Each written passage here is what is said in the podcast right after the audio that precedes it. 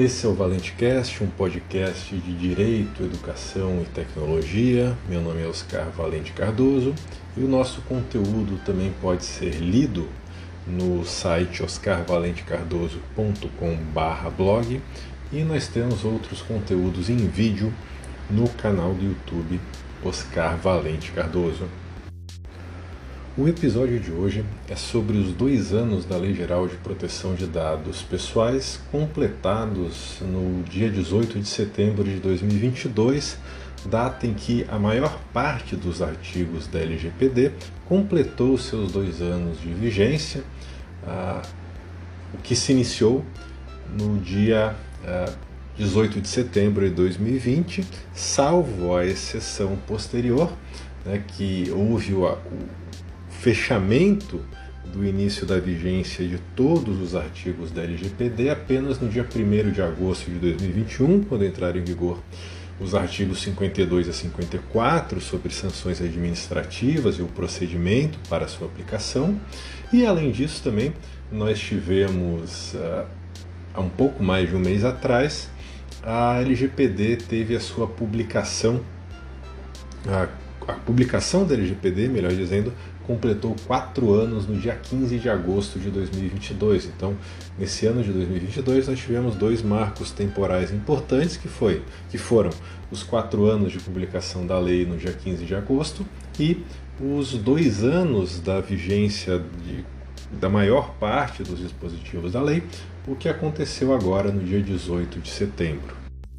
O ano de 2021 foi marcado por diversos vazamentos e por dois mega vazamentos de dados pessoais no Brasil que afetaram empresas e até mesmo a administração pública, inclusive alguns tribunais. É, sobre os mega vazamentos, cada um deles envolveu mais de um bilhão de dados pessoais como CPF, gênero, data de nascimento, endereço de e-mail, número de telefone celular, entre outros, de aproximadamente 223 milhões de pessoas vivas e falecidas, ou seja, um número maior do que a população atual do Brasil. Apesar das notícias sobre vazamentos terem diminuído em 2022, isso não significa que os incidentes com dados pessoais deixaram de acontecer ou que houve um aumento de efetividade de medidas preventivas de segurança da informação. E aí eu lembro como exemplo a chave Pix, que passou a ser um alvo específico de ataques e incidentes com a consequente prática de crimes sobre as contas de seus, de seus titulares, e nós tivemos vários vazamentos com diversas instituições financeiras nesses dois anos, agora em 2021 e 2022.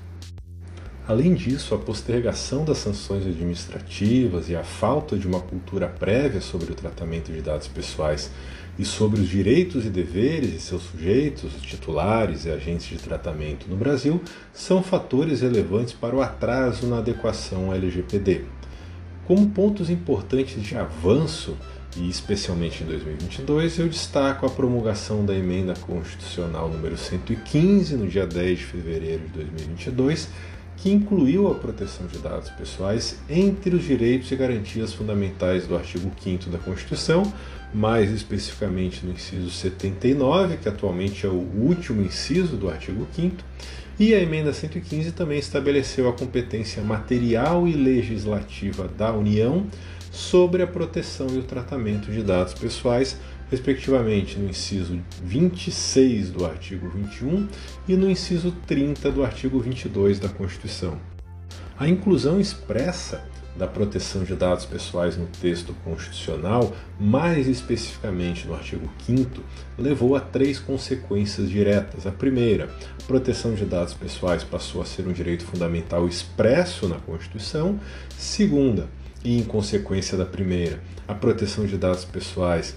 passou a ser uma cláusula pétrea que não pode ser revogada ou restringida, nem mesmo por emenda constitucional posterior, de acordo com o que prevê o artigo 60, parágrafo 4, inciso 4 da Constituição. Logo, a proteção de dados pessoais é um direito que só pode ser ampliado na Constituição, mas não mais restringido e nem revogado. E a terceira consequência é a definição da competência constitucional do Supremo Tribunal Federal para, nos seus processos de competência originária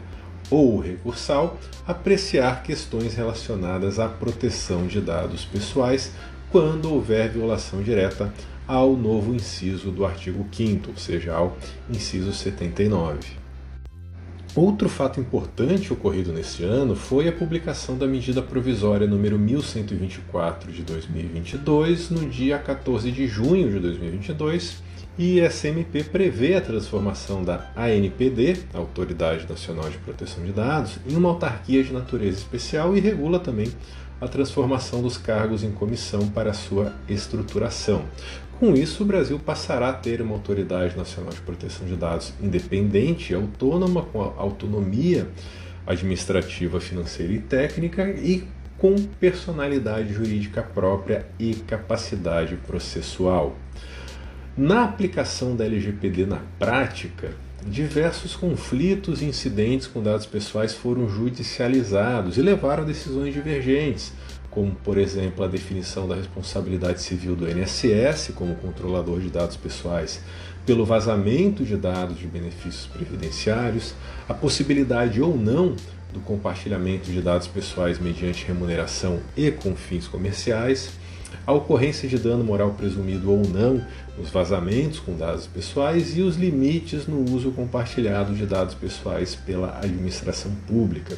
Considerando uma ausência de cultura prévia anterior de proteção de dados no país e a inserção de princípios e conceitos não usuais, é natural e até mesmo pode ser positiva a existência de interpretações diferentes e de decisões, seja administrativas, seja judiciais, distintas o que evidentemente vai levar nos próximos anos à necessidade de os tribunais competentes uniformizarem a interpretação e a aplicação da LGPD, especialmente por meio da elaboração de precedentes vinculantes. Por hoje é só.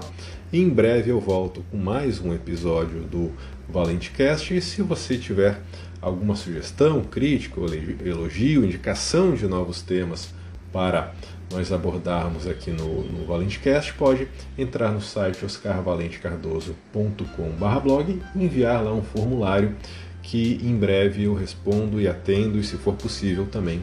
é, incluo outros assuntos relacionados a direito digital, processo e proteção de dados, entre outros, nos próximos episódios aqui do ValenteCast. Logo mais tem mais. Até!